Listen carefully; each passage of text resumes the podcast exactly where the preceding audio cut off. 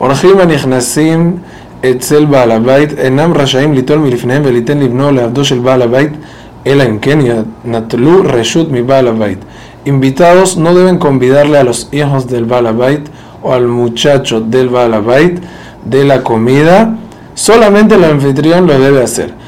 ¿Cuál es el motivo de esto? La Gemara Masajet Julin, página 94, cuenta que en el tiempo de la Gemara había hambruna, no había mucha comida y una persona invitó a tres personas a su casa y tenía muy poquita comida del tamaño de un huevo para cada uno de comida y este hombre se fue por unos momentos, los invitados estaban ahí, llegó el hijo del dueño de la casa con hambre y los invitados cada uno le dio su pedazo porque así les daba haram del, del niño. Cuando llegó el papá vio que el niño tenía la comida de los invitados y lo que hizo fue agarrar al hijo y pegarle y lo terminó matando.